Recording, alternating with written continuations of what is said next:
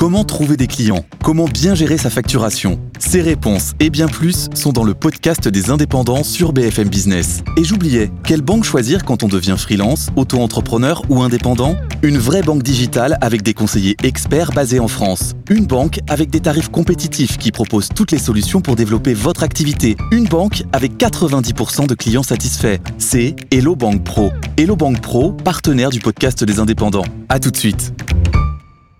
On passe tout de suite au marché avec la question qui vous intéresse, évidemment.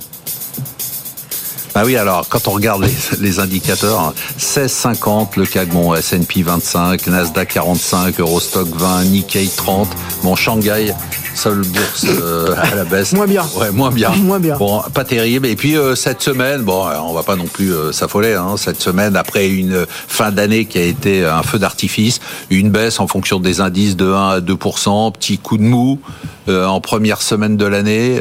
C'est quoi vos anticipations, Louis de Montalembert, chez Pléiade pour l'année Moi, je pense que ça va, être, ça va être une année un peu compliquée à piloter. on a vu en fin d'année que le pivot de la Banque centrale américaine avait conduit à une hausse massive des des, actions vraiment dans les. On a eu une euphorie. Une euphorie dans les, dans les derniers instants. Euh, et puis finalement, aujourd'hui, on n'a plus vraiment de fuel. C'est-à-dire que une fois que les marchés ont payé ce pivot, eh ben, il faut qu'il se concrétise. Et effectivement, là, le rythme, les raisons pour lesquelles les baisses de taux ont lieu, euh, bah, tant qu'on ne les a pas, on, manque d'huile dans le moteur. Donc le, le, le second carburant qu'on peut avoir sont les résultats des entreprises.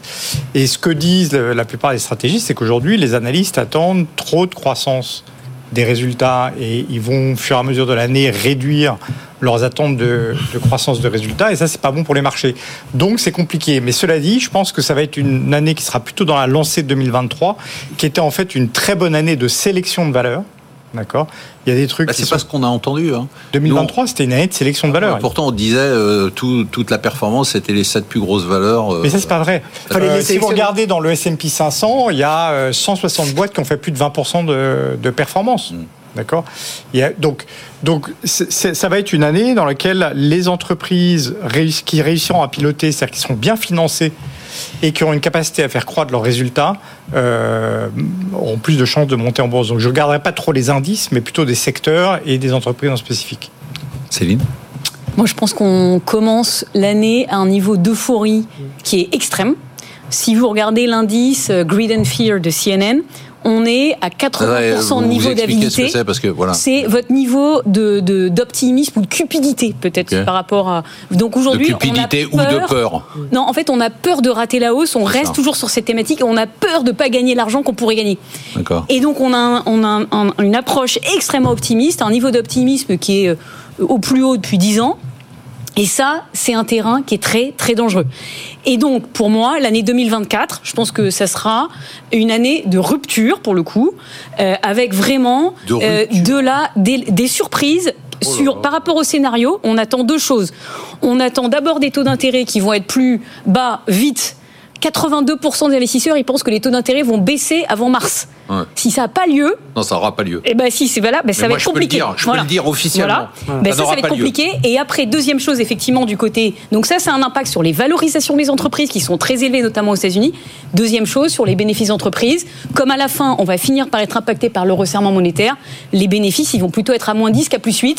Et ça aussi, ça va faire mal. De ça? Donc, moi. Pardon pour revenir sur le, sur le timing. Je suis désolé. En général, le, plus haut, à mon le plus haut, le plus, le plus haut sur les marchés, le plus haut sur les marchés, c'est six mois avant le début d'une récession. Pour moi, le début de la récession, donc après le début, un peu euh, où on va se dire, bah tiens, finalement, ça va pas si mal. On va être rattrapé par la récession deuxième partie d'année avec une contraction du crédit. Et là, euh, on est à six mois de l'entrée en récession, donc c'est maintenant. Donc, à mon avis, si j'ai un conseil à vous donner, c'est sur les indices actions, soyez extrêmement prudents.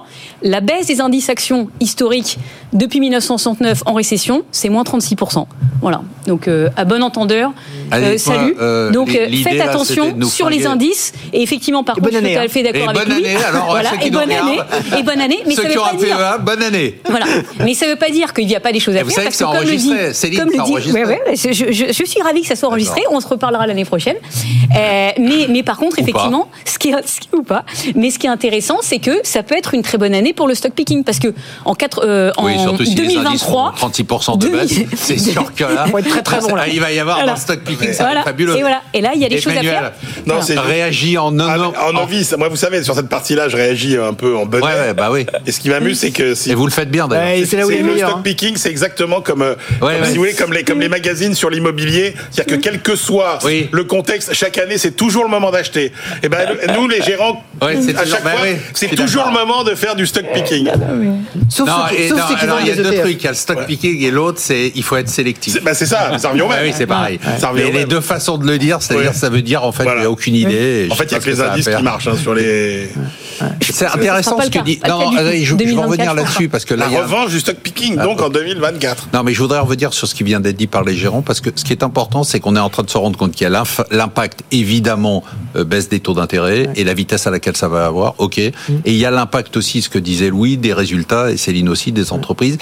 Mais ce qu'on a vu, c'est que pour l'instant, euh, Wilfried, la hausse des taux d'intérêt n'a pas eu un impact dévastateur sur les résultats des entreprises. Non, parce que Est-ce la que ça va se produire Non, parce que la consommation a tenu, parce qu'on a eu en particulier aux États-Unis un, sou- un soutien budgétaire extraordinairement est-ce que élevé. ça va continuer? La question, c'est est-ce que, est-ce que les résultats des entreprises vont être affectés par le cycle de hausse de taux? Céline nous dit oui de plein fouet.